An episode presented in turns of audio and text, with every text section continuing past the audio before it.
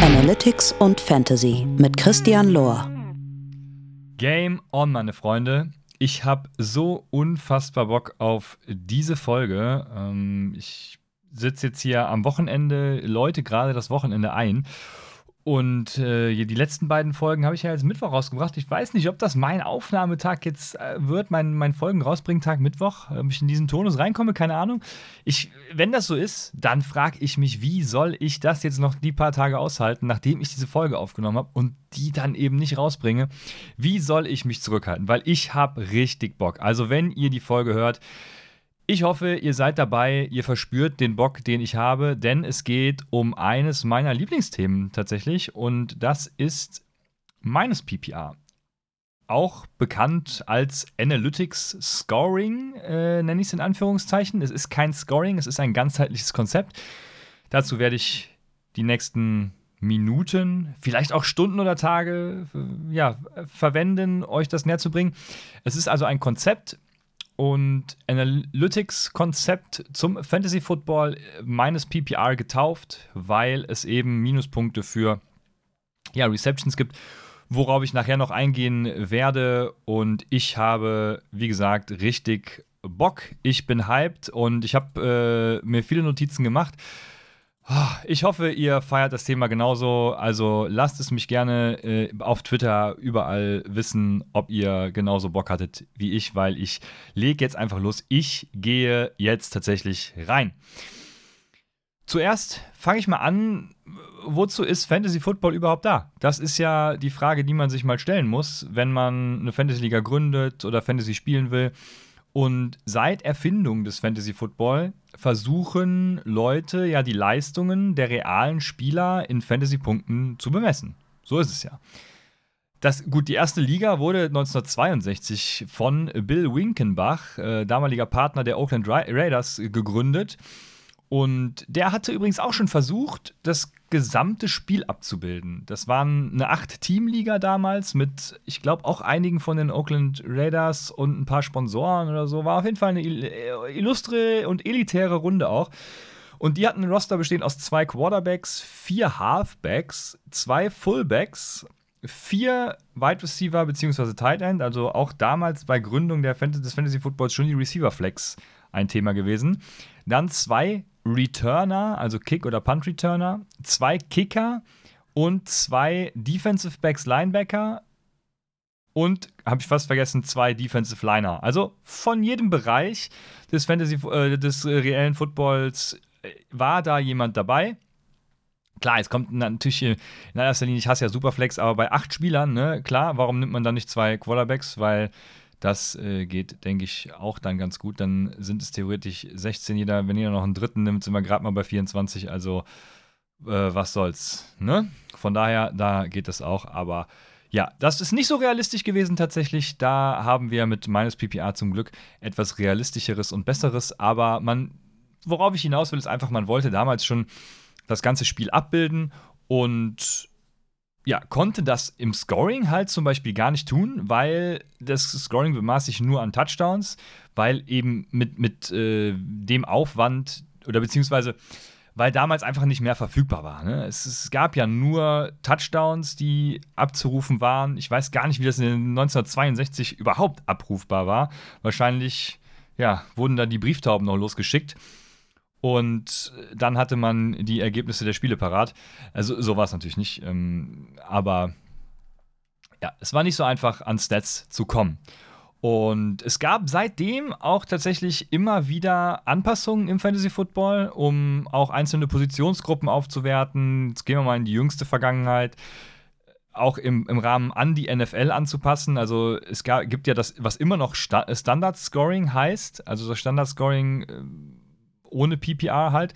Und dann wurde PPR eingeführt, um den Wide Receiver ja äh, mehr in den Vordergrund zu rücken, weil der ja die eigentlich wichtigere Position in den letzten Jahren gegenüber des Running Backs geworden ist. In, in den Anfängen von Upside erinnere ich mich auch, gab es mit Sleeper, die gerade dann äh, neu gegründet wurden und ins Leben gerufen wurden, die haben dann auch Tiered PPR beworben, weil man da schon wusste, ey, so ein, so ein, so ein, so ein Screen, der irgendwie minus zwei Air Yards hat, wenn der eben nichts wird und der bei, auf der Line of Scrimmage down geht, dann hat der nicht verdient, einen Punkt dafür zu bekommen.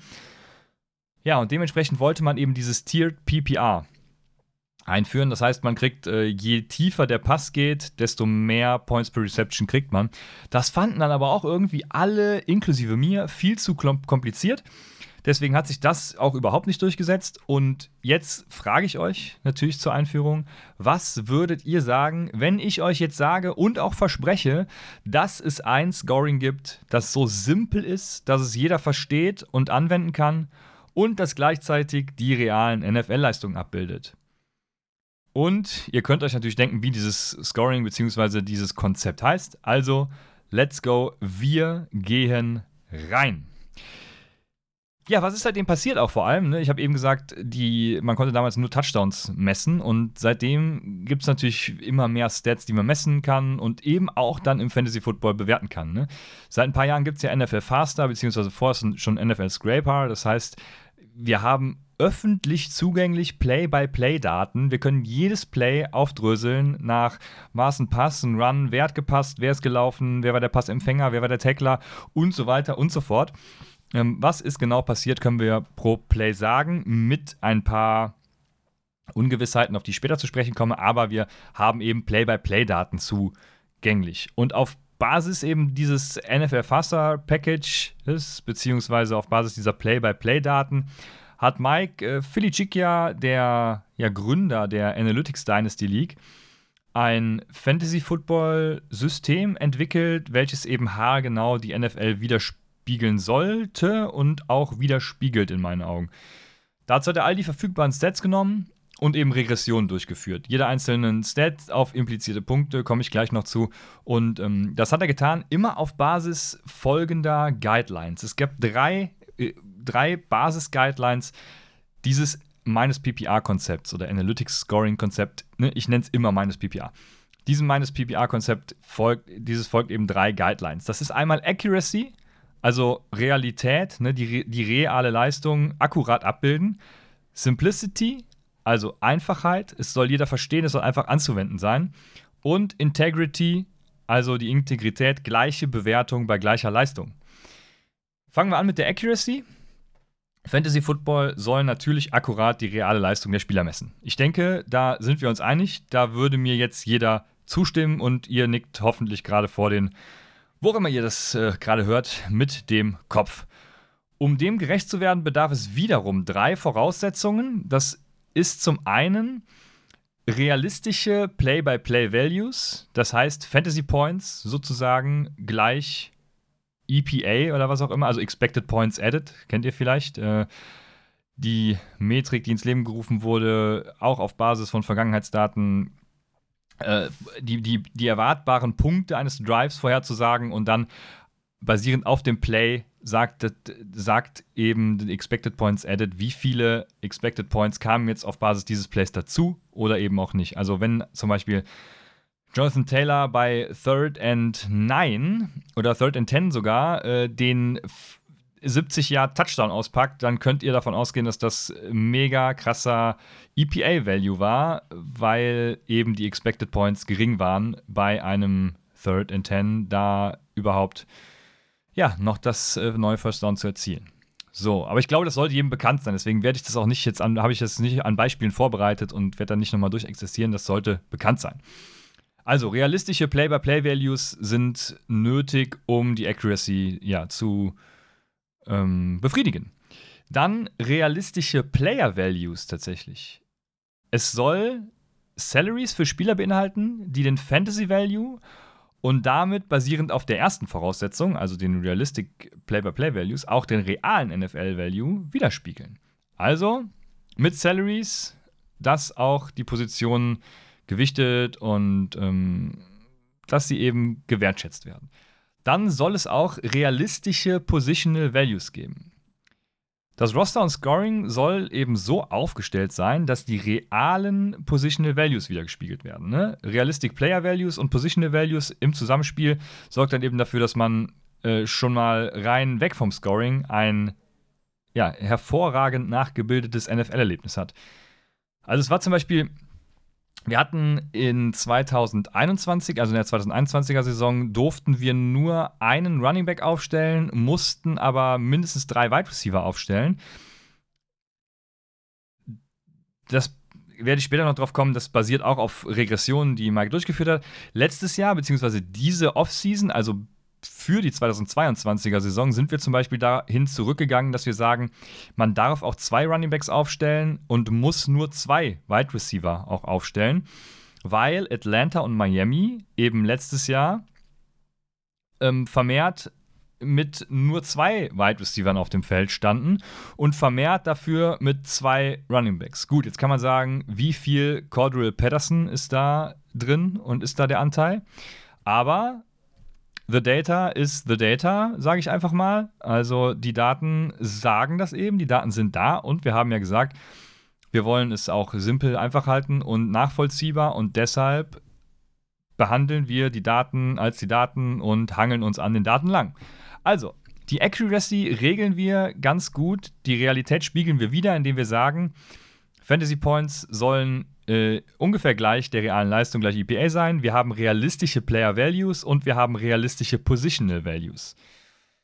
So. Ähm, de, äh, zu den Positional Values noch eine Sache. Wir gönnen uns tatsächlich eine Position mehr für die strategische Komponente. Daher starten in der Offense sieben Spieler also zwölf äh, Starter sozusagen, minus fünf O-Liner, die ja noch nicht bewertet werden können. Zwölf minus fünf sind sieben. Und in der Defense starten wir zwölf Spieler. Also jeweils ein Spieler mehr für die strategische Komponente, die wir uns dann doch so ein bisschen gönnen. Und die realistischen, wobei die realistischen Positional Values beeinflussen wir damit ja nicht, aber ja, den NFL-Realismus spiegeln wir ja nicht wieder, weil wir 12 gegen 12 im Endeffekt spielen. Aber ich denke, ihr versteht, worauf ich hinaus will. Also es ist immer noch ganz hervorragend, möchte ich sagen. Dann neben der Accuracy war ja Simplicity ein Riesenthema. Jedes Play soll während der NFL-Spiele mit Kopfrechnen in Fantasy-Punkte umgerechnet werden können. Und ich denke, auch da sind wir uns einig, das macht Sinn. Wenn ich ein Spiel gucke, manchmal ist es auch nicht förderlich, weil dann rechnet man sich direkt aus, was für einen krassen Shit der jetzt wieder gemacht hat und ähm, warum man jetzt wieder hinten liegt. Aber es soll einfach sein. Und es gibt meines Erachtens, nicht nur meines Erachtens, sondern wir sind uns äh, in diesem System einig, dass es zwischen Accuracy und Simplicity einen mehr oder weniger großen, vielleicht einen kleinen, aber es gibt auf jeden Fall einen Zielkonflikt, dem denke ich aber mit dem später folgenden Scoring Rechnung getragen wird und der meines Erachtens gut gelöst wurde, weil ja, wenn man akkurater sein will, dann muss man halt auch irgendwann Ihr werdet später bei der Defense sehen, man muss irgendwann in so eine Proxy-Geschichte rein. Das heißt, ähm, man, man, muss multiplizieren und äh, da nochmal einen zunehmen und der Spieler braucht aber Titan Premium zum Beispiel wäre nicht simpel. So, und äh, viele machen das ja aber, weil es irgendwie dann die Titans aufwertet. Das wäre ähm, dann simpel, nicht mehr simpel, so, aber vielleicht akkurat für denjenigen, der es so braucht. Auf jeden Fall, ich, ich, ich rede mich wieder um Kopf und Kragen. Ich denke, man versteht, dass es da einen Zielkonflikt gibt zwischen Akkura Accuracy und Simplicity. Ähm, deswegen gehen wir zum dritten Punkt über. Und das ist Integrity. Identische Play-Outcomes sollen auch identisch bewertet werden. Egal ob Run oder Pass, egal ob Quarterback, Wide Receiver oder Running Back. Das heißt, wir machen eben nicht so ein Teil Premium-Gedöns. Und wir machen auch keine andere Bewertung des Quarterbacks, sondern der Quarterback wird genauso bewertet, also das Passing Game wird genauso bewertet wie das Rushing Game. Was einen positiven Nebeneffekt hat, dass der Quarterback aufgewertet wird. Aber dazu dann auch wieder später mehr. Denn ich würde sagen, jetzt gehen wir, äh, nachdem wir die drei Grundregeln geklärt haben, ich sage nochmal Accuracy, Simplicity und Integrity, nachdem diese drei Guidelines der M meines PPA-Philosophie klar sind, würde ich sagen, gehen wir ins Offensive Scoring rein. Und das ist ganz spannend. Das Offensive Scoring, das, äh, ich fange mal mit der Theorie an, folgt nämlich im Großen und Ganzen zwei Frameworks. Wir haben zum einen den 10 per 4 Framework, der eigentlich völlig simpel ist, weil was ist Ziel des Spiels Football? Ziel des Spiels Football ist Gut, natürlich den Touchdown zu erzielen und das Spiel zu gewinnen. Aber um den Touchdown zu erzielen, was muss man tun? Ziel des Spiels sind 10 Yards in vier Versuchen zurückzulegen. 10 per 4. Mehr als 10 Yards sind dann eben ein Success und weniger als 10 Yards wären, wären, wären Fail. Also brauchte man ein Verhältnis von Scoring Attempts zu Yards, also Scoring Attempts im Sinne von Downs, zu Yards. Und äh, ja, in dem minus PPR Konzept hat man sich für folgende Möglichkeit entschieden, das abzubilden. Man sagt minus 0,5 zu 0,2. Was eben heißt, wenn ich ein Running Back bin, kriege ich minus 0,5 Punkte für den Rushing Attempt, aber 0,2 Punkte für den Yard, den ich erlaufe. Läuft ein Running Back in vier Versuchen zu 10 Yards, erhält er demnach minus 0,5 mal 4 sind minus 2 Punkte für die Downs und 10 Yards mal 0,2 sind plus 2 für die Yards, also 0 Punkte. Plus Gleich kommt das Spannende dann, das First Down natürlich. Also bei 10 Yards sind es ein positiver Aspekt. Wenn er 9 läuft in den vier Versuchen, dann kriegt er eben Minuspunkte. Und ich denke, das gibt, das ist schon mal, das ist das, das essentiell für das Verständnis dieses minus PPA-Konzept, ist dieser 10 per 4 Framework. Minus 0,5 für ein Attempt, eine Reception und 0,2 für den Yard, um das Ganze aufzuwerten. Das heißt, wenn ich 2,5 Yards laufe, erhalte ich 0 Punkte.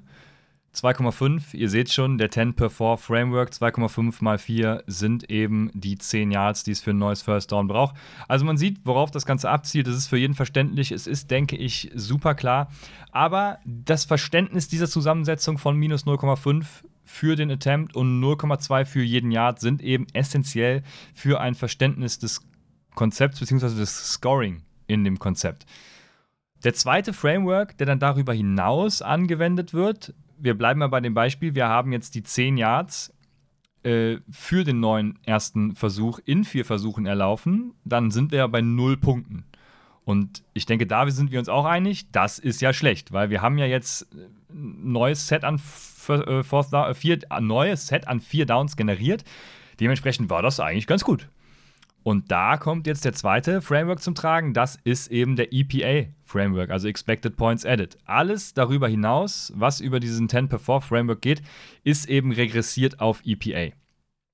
Und EPA, nochmal, ich mache jetzt doch nochmal kurz eine Einführung. Also, man kann sich jetzt fragen, im Fantasy Football, was ist besser?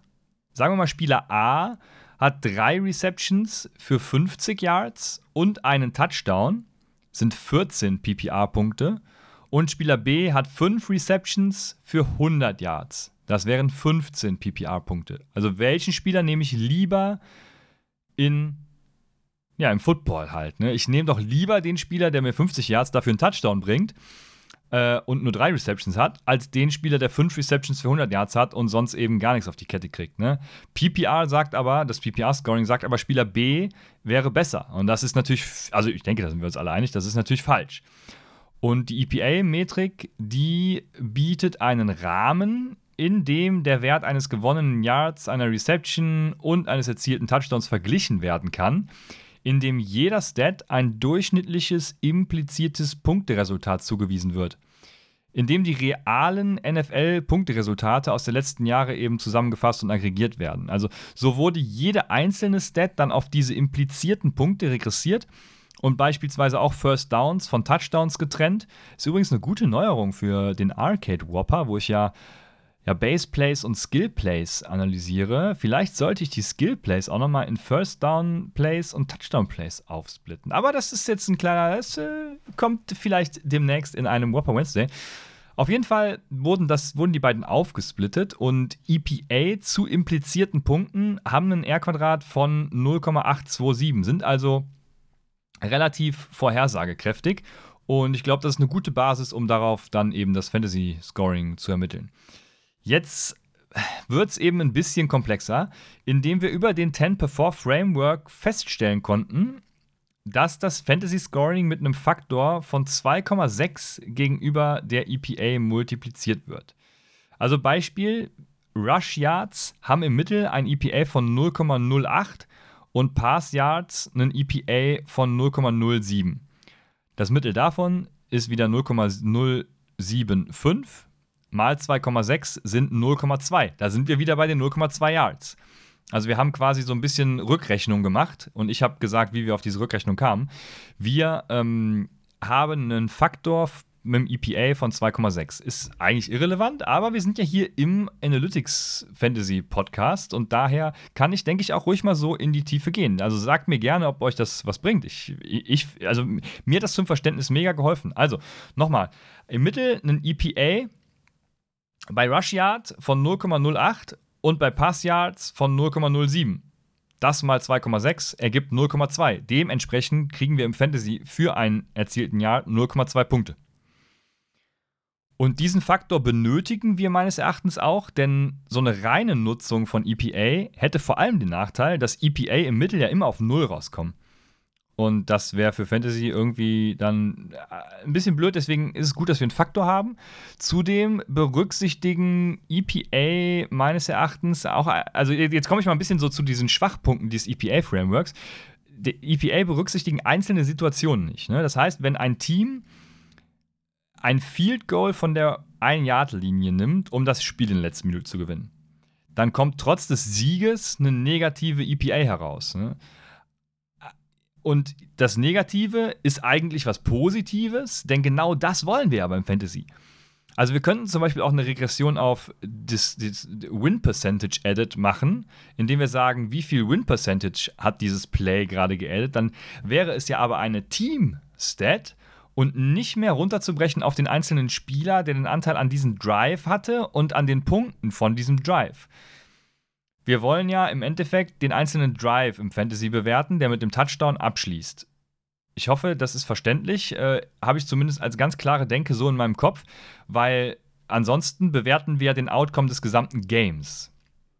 Dementsprechend macht, denke ich, dieses, dieser, dieser negative Punkt schon mega viel Sinn im Fantasy, ähm, weil es ja um eine Bewertung von einzelnen Spielern und deren einzelnen Leistungen Play-by-Play -play geht. Ein weiterer Nachteil ist auch noch, dass bedingt durch die Vergangenheit schlechte Entscheidungen natürlich auch Einfluss auf die Expected Points nehmen. Also, die Oldschool-Footballer sind eigentlich schlecht fürs Analytics Scoring System, weil ein 6-Yard-Run bei Third and Seven könnte heute durchaus ein positiv gegradetes Play sein, weil Coaches schlau geworden sind und bei Fourth and One dafür gehen. Ne? Also 6-Yard-Run auf Third and Seven gibt Fourth and One. Und heute sind Coaches eben schlauer und wissen, ey, dafür gehe ich. Früher war das aber nicht so. Und deshalb ist es tatsächlich ein negativ gegradetes Play, wenn ich, wenn ich bei Third and Seven nur sechs Yards rushe. Weil danach in der Vergangenheit quasi immer gepuntet wurde und dementsprechend die Possession wechselt und die Expected Points eben blum in den Keller gehen. Das ist, denke ich, ein Riesennachteil und das ist so ein bisschen auch die Krux, wie weit geht man zurück, um die Punkte zu regressieren. Ich bin trotzdem der Meinung, wir sollten das größtmögliche Sample Size nehmen. Und ähm, das haben wir gemacht und deshalb ganz gut. Aber das ist auch eine kleine Schwäche. Am EPA-Framework jetzt. Ich glaube trotzdem, wir haben ein gutes Scoring hingekriegt, denn wie sind die EPAs zum Beispiel, wie, wie, wie sieht das Ganze aus? Wir haben jetzt ein Offensive Scoring auf Basis eben des 10 per 4 Frameworks und des EPA Frameworks, was besagt. Wir geben für einen Rush Attempt minus 0,5 Punkte, wie eben schon erwähnt. Für ein Pass Attempt, ein Target oder auch ein Sack minus 1 Punkt. Für eine Completion oder Reception 0,5 Pluspunkte. Das heißt, für ein, ähm, ein Completed Pass immer minus 0,5 Punkte. Es ist trotzdem noch dann minus PPA, deswegen habe ich es mal so getauft. Für die Yards gained 0,2 Punkte wie eben schon ausgeführt. Für das First Down 0,5 Punkte, für den Touchdown 4 Punkte, für die Interception minus 10 Punkte, für den Fumble minus 6 Punkte. Wenn es ein Self-Fumble Recovery ist, 6 Pluspunkte. Das heißt, wenn ich selber fumble und den Ball selber recover, dann gibt es 0 Punkte, also gar nichts. Offsetted. Und für jeden Penalty Yard minus 0,2. Und das sind auch alle Sachen. 2, 4, 6, 8, 10 verschiedene Punktebewertungen. Und ich würde mal behaupten, im PPA-Format gibt es da durchaus sogar mehr, weil man den Quarterback ja noch mit 0,04 bewertet und so weiter und so fort. Und verschiedene Touchdown-Bewertungen ja noch für Quarterback und, also für Pass und, und Run hat und so ein Quatsch. Deswegen, dieses Scoring ist nicht nur besser, sondern tatsächlich auch simpler. Tabelle kann ich gerne auf Twitter teilen oder wo auch immer, aber ihr könnt es euch das dann angucken. Ich kann auch dieses ganze Scoring Paper, das sind über 30 Seiten, da steht quasi das, was ich hier heute vortrage, nochmal explizit drin und auch viel detaillierter nochmal. Also, falls ihr es noch detaillierter wollt, dann let's go, geht rein. Ich werde es in die Folgenbeschreibung packen. Und das war das Offensive Scoring. Also, ähm, größtenteils, es gibt äh, 0,5, minus 0,5 und 0,2 Yards. 10 per 4 Framework plus dann eben noch die Sachen wie First Down, Touchdown, Interception und Co. Und jetzt sind wir so weit gekommen mit dem Offensive Scoring. Jetzt muss ich wieder äh, mal ein bisschen in die IDP-Welt eintauchen, denn jetzt geht es um das Defense Scoring. Und das ist auch, also ich fand es in der Vorbereitung mega interessant, weil so einige Aspekte, die einem zwar klar sind, aber wenn man die sich einfach nochmal aufschreibt, und ich hoffe auch, wenn ihr die jetzt mal hört, dann denkt man sich, ja klar, deswegen ist es auch so schwer, ein Defense-Scoring zu machen. Erstmal wieder ein bisschen Theorie. Was sind eigentlich die Probleme beim IDP-Scoring? Das erste, viele Plays berücksichtigen Defense-Leistungen nicht. Das, also, wenn ein Wide Receiver den Ball fängt und out of bounds geht, dann wird keine Defense-Stat erfasst. Weil man in den Play-by-Play-Daten eben nur den Tackler hat und der Tackler wird eben nicht angegeben, wenn er sozusagen Virtual Tackler ist.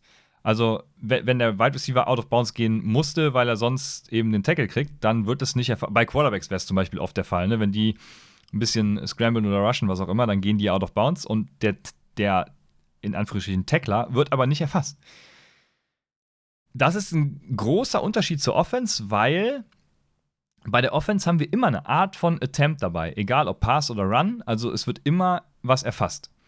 Der zweite, das zweite Problem beim IDP-Scoring ist, es existieren tatsächlich Plays, wo Punkte erfasst werden, aber ebenfalls keine Defense. Also bei einem Touchdown müsste es meines Erachtens oder beziehungsweise laut EPA auch Minuspunkte für den Defense-Spieler geben aber es wird schlicht nicht erfasst, ne? weil der Tackle oder die Coverage in den Play-by-Play-Daten halt egal ist. Wichtig ist der Outcome, Touchdown. Wer da jetzt die Coverage versaut hat oder dann noch kurz den Schubser gegeben hat in der Endzone, das wird ja noch nicht mehr erfasst. Das ist ja egal, weil es braucht ja gar keinen Tackle. Und das führt eben dann dazu, dass etwa 15% aller NFL-Plays nicht fürs IDP-Scoring erfasst werden. Wo wir aber gerne Defense-Spieler rewarden oder penalisen würden. Also 15% der Plays würden wir gerne haben. Zum Beispiel eben den Virtual Tackler, der den Quarterback oder den Wide Receiver out of bounds ja, äh, geguckt hat in dem Fall. Ja, und, und das sind aber nicht die einzigen 15 die, die einzigen Plays, diese 15% sondern dazu kommen auch noch Plays, bei denen zwar IDP-Scorings erfasst werden. Und das ist für mich, für mich das noch viel Schlimmere. Da werden IDP-Scorings erfasst, aber für meine Begriffe nur halb, ne? auch für die Begriffe des meines PBR-Frameworks wenn ein Safety zum Beispiel bei einem 30-Yard-Run den Tackle macht, wird er mit dem Tackle rewarded. Aber, und das frage ich jetzt euch, müsste gleichzeitig nicht auch die Front Seven dafür bestraft werden, dass diese 30 Yards überhaupt erst zugelassen wurden? Und diese Frage habe ich jetzt kurz sacken lassen. Und ich denke, ihr stimmt mir zu, wenn ich sage, ja, eigentlich müsste man die Front Seven dafür bestrafen, weil die Defense hat einfach ihren Job nicht gemacht. Und ich denke, das sind auch schon so ein paar Gründe gewesen, die sehr gut darstellen, warum es auch so schwer ist, so ein einheitliches IDP-System zu entwickeln. Und auch hier glaube ich wieder, mit dem Minus PPA-Konzept hat man da echt ein gutes Scoring entwickelt, weil es ist auch regressiert auf EPA. Klar, es bildet die Leistung bis auf diese Probleme, die ich eben angesprochen habe, äh, eben auch spiegelt es in EPA wieder. Und das Defense Scoring ist nicht nur zweigeteilt, sondern dreigeteilt. Wir haben wieder unseren 10 per 4 Framework. Also jeder IDP-Spieler erhält einen Playmaker-Score, so nennen wir es mal, von 0,5 Punkten. 0,5 deshalb, weil es analog der positiven Offense-Plays ist, First Down oder zum Beispiel 2,5 Yard Run Pass. Und äh, Sex kann man übrigens genauso gut bewerten wie in der Offense, da eben die Sack Yardage erfasst wird. Ein Sack gibt bei uns deswegen auch minus 0,5 Punkte und jeder Sack Yard 0,2 Punkte. Und selbst wenn der Sack bei 0 Yards passiert, gibt es trotzdem noch Punkte, weil der QB-Hit, da sind wir wieder bei, bei selber wie beim First Down, äh, per EPA eben nochmal Punkte bringt. Aber es ist minus 0,5 für den Sack plus 0,2 für den Sack Yard. Schon haben wir wieder unseren 10 per 4 Framework. der für alles gilt ähm, und eben diesen Playmaker-Score auch widerspiegelt. Dann haben wir das, die, wieder den EPA-Framework. Ne? Auch wie bei der Offense wird jeder Defense-Stat wie Tackle, Tackle for Loss, Sacks, Interceptions auf die EPA ähm, beziehungsweise werden die EPA auf die implizierten Punkte regressiert und daraus ergibt sich eben ein Score, den wir wieder multiplizieren mit dem Faktor 2,6, um den für uns anwenden zu können. Und ähm, ich habe gesagt, drei geteilt ist es diesmal weil wir versuchen, auch drei versteckte Stats zu erfassen, die nicht in den Play-by-Play-Daten erfasst sind. Äh, das machen wir über PFF. Das ist zum einen, oh Gott, ich habe es auf Deutsch aufgeschrieben, das Stopfen des Run-Gaps. Ja, ähm, Run-Gap-Clogging heißt es, heißt es glaube ich. Ähm, zum zweiten der QB-Pressure und die Tight Coverage. Und dadurch gibt es eben so ein gewisses Proxy-System der Defense-Punkte, also IDP ist ja sowieso immer komplizierter, deswegen äh, darf man sich da nicht abschrecken lassen. Es ist auch gut, dass es kompliziert ist, weil dieses Proxy-System sorgt eben dafür, dass ein Cornerback weniger Punkte für Tackles in Staffed Run Gaps erhält als ein D-Liner zum Beispiel, dafür mehr Punkte bekommt, wenn er eben in Tight Coverage einen Pass defendet oder deflected oder äh, was auch immer. Und ähm, dementsprechend ist das sogar von Vorteil, dass wir da dieses Proxy-System haben, aber macht es natürlich, ist natürlich wieder ein Stück weit nicht Simplicity, dafür Accuracy. Ne? Äh, dieser Zielkonflikt, äh, anhand dessen kann man den Zielkonflikt ganz gut erklären. Und wenn wir jetzt zur Praxis kommen, ich will jetzt nicht das einzelne, jedes einzelne Scoring vorlesen, weil aufgrund der Proxys wäre das viel zu krass. Aber ich würde sagen, wichtig für das Defense Scoring ist zu wissen, es gibt 0,5 Punkte pro Play Make 10 per 4, 10 per 4 Framework und eben es gibt die EPA Regression. Also alles genauso wie in der Offense, Simplicity, keep it simple und ab geht's. Let's go. Und um nochmal von der Praxis, ne, zurück, also von diesem Scoring, zurück zum ganzen Konzept oder System zu kommen, weil viele reduzieren dieses minus PPI ja immer auf irgendein Scoring und wenden dann zum Beispiel ihr habt es schon öfters gesehen, äh, also wir spielen diese Liga ja zum Beispiel auch mit 16 äh, Teilnehmern, also 16 äh, ähm, GMs in zwei Ligen, mal zwei und ähm, oh, jetzt komme ich ganz durcheinander, wird ganz wuschig hier. Also wir haben 32 Teams, die auf Divisionen und Conferences aufgeteilt sind, genauso wie in der NFL. Und es ist natürlich alles auf diese 16 Teams auf, ausgelegt. Es ist alles auch auf diese 12 Positionen in der Offense minus O-Line und 12 Positionen in der Defense ausgelegt. Also man, äh, es macht keinen Sinn, da tatsächlich dann nochmal äh, zwei Spieler hinzuzunehmen oder so. Also minus PPR ist kein Scoring, sondern ein ganzheitliches Konzept. Ne? Only Offense lasse ich noch gelten, weil wenn man die einfach nur IDP rausnehmen will, für mich völlig fein. Ne? Dann hat man halt den Positional Value in der Offense hat man ja trotzdem genauso da. Aber es macht keinen Sinn, das habe ich gerade versucht zu erklären, genau, zwei Flex-Spots einfach zu ergänzen, sodass man im Endeffekt dann mit acht oder neun Offensive-Spielern spielt. Und ich glaube, die 16 Teams, um das nochmal ganz deutlich herauszustellen, sind auch essentieller Bestandteil der Positional Balance, die wir ja ne, akribisch analysiert haben. Und wir gucken uns auch zum Beispiel jedes Jahr an, mit welchen Personals die NFL-Teams an den Start gehen. Während 2020 beispielsweise alle Teams außer Minnesota die meiste Zeit mit drei Wide Receiver Sets aufs Feld gingen, ihr erinnert euch an meine Einführung mit den Miami Dolphins und den Atlanta Falcons, zwangen genau die beide uns, also Miami und Atlanta, mit ihren Sets in 2021 wieder dahin, diese drei Wide Receiver Start Pflicht anzupassen, weil sie eben vermehrt in zwei Wide Receiver Sets spielten. Und das führt dazu, dass wir mit all den vorliegenden Daten ermitteln, wie die Positional Gewichtung eben aussehen muss. Gespielt wird tatsächlich in der Regel in der NFL mit einem Quarterback, 1,3 Running Backs, 2,8 Wide Receivers, 1,7 Tight Ends und hier ist ein kleine, eine kleine Verschiebung auch im Minus PPR, also was wir in unserer Liga beobachten, in äh, der Analytics Dynasty League, eine Verschiebung zu Lasten der Tight Ends. Da werden nur 1,1 Tight Ends im Mittel gestartet und zugunsten der Running Backs. Da werden 1,9 Running Backs gestartet im Verhältnis zu 1,3 in der NFL. Und das ist natürlich auch ganz einfach aufzuklären. Fantasy kann das Blocken nicht bewerten. Ne? Also, wenn du einen Tight End zum Blocken auf dem Feld hast, den kannst du schon mal entfernen. Dementsprechend ist da so ein bisschen die Diskrepanz. machen wir weiter mit den Defense-Positionen. Die NFL startet 1,4 Defensive Tackle, 2,2 Defensive Ends, 3,3 Linebacker, 2,7 Cornerbacks und 2,3 Safeties im Mittel. Und bis auf diese Tight End Running Back Verschiebung bilden wir in der Analytics Dynasty League, seit 2016 gibt es die, fast identisch die Positional Balance der NFL ab. Und haben eben zudem darüber hinaus noch ein Scoring nach EPA, auch damit eben den Positional Value analog der NFL erreicht. Ne? QBs sind sehr stark und Cornerbacks genießen auch viel mehr Value als zum Beispiel in normalen IDP-Ligen. Und um jetzt nochmal einen Bogen um alles zu spannen, haben wir uns natürlich auch um das Verhältnis von Offense zu Defense gekümmert. Also wir gehen nochmal von den Positional Values nochmal einen Schritt höher, Offense und Defense.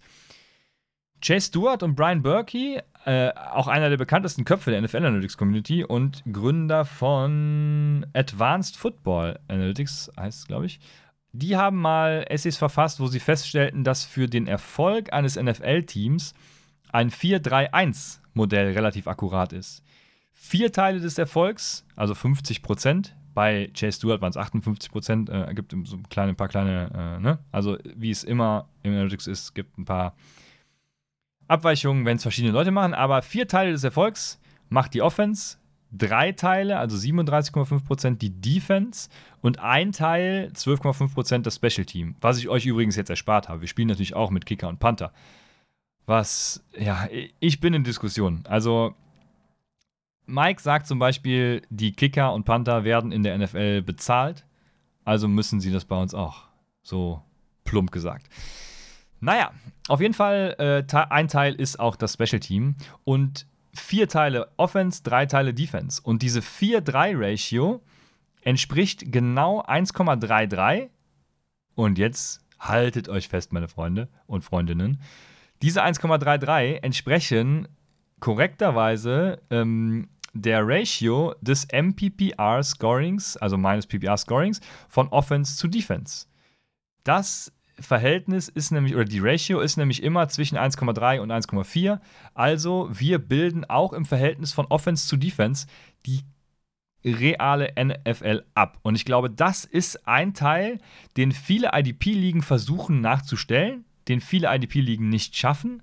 Und ich hoffe, auch IDP-Ligen hier äh, ja, was an die Hand zu geben, was sie mal ausprobieren und wo sie dann sagen können, ey, gefällt mir oder gefällt mir nicht. Aber so ist es halt in der realen NFL auch.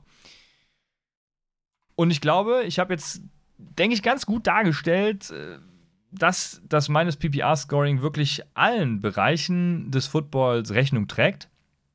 Und ich, also in meinen Augen, ein hervorragendes System ist, um die realen NFL-Leistungen wirklich nicht nur simpel und akkurat, sondern eben auch integer abzubilden. Das sind ja die drei Leitsätze gewesen. Ne? Simpel, akkurat, integer, Accuracy, Simplicity und Integrity. Und als Basis nochmal dienen offensiv wie defensiv der 10 per 4 Framework, garniert so ein bisschen das Salz in der Suppe mit Punkten durch Expected Points Added, wie eben dann First Downs oder das Proxy-System in der Defense. Und wenn ihr auch eine solche Liga spielen wollt, meldet euch gerne bei mir. Ich will definitiv dieses Jahr wieder eine Redraft-Liga an den Start bringen. Also wer das mal ausprobieren möchte, gerne. Vielleicht, mir wurde ja seitens meines Kollegen bei Upside gesagt, ich muss es mehr bewerben. Vielleicht werde ich ja auch hier und da mal einen Mockdraft tätigen. Ist mit Defense natürlich ein bisschen schwierig und deswegen habe ich auch gesagt, nur Offense lasse ich noch gelten. Äh, dann kann man das einfach in Sleeper machen.